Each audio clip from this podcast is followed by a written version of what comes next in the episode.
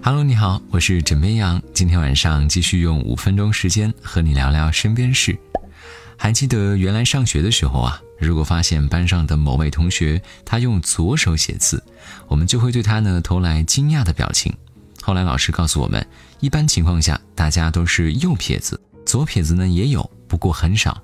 而左撇子这个称呼，从小的时候开始，留在很多人心中的印象就是他一定特别聪明。而事实证明呢，他们的成绩确实很优秀。小的时候，我自己还尝试过改用左手写字，觉得这样的话，我的成绩肯定会变得非常好。这么一想，小的时候还是很天真的啊。今天呢是八月十三号，是国际左撇子日。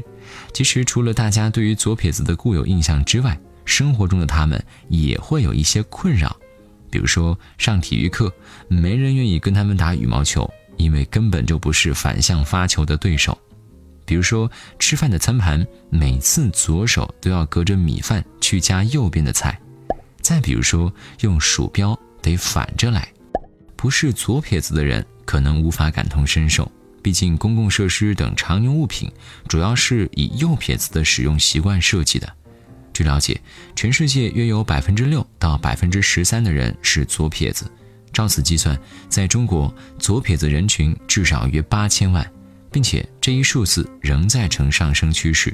而左撇子中不乏知名人物，像历史上如爱因斯坦、拿破仑，如今的各行各业人群中也都有左撇子，比如说微软的比尔盖茨、华裔科学家李政道。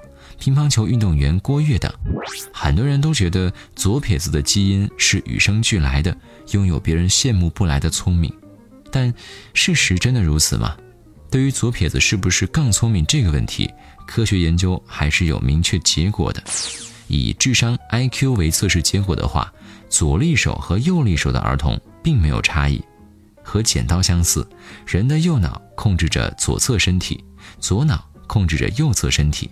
因此，左撇子相对来说呢，更多使用到的是右脑，而右脑又被称为图像脑，它更加擅长形象思维，以及具有更强的创造力，这些会在情感、直觉和艺术等方面发挥作用。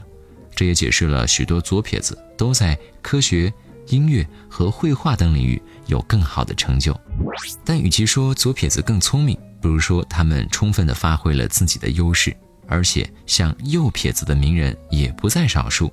由此可见，左撇子并不比右撇子更聪明。回想小时候，家长甚至会让孩子们多用不熟练的那只手，希望能够开发智力。其实这么做啊是不靠谱的。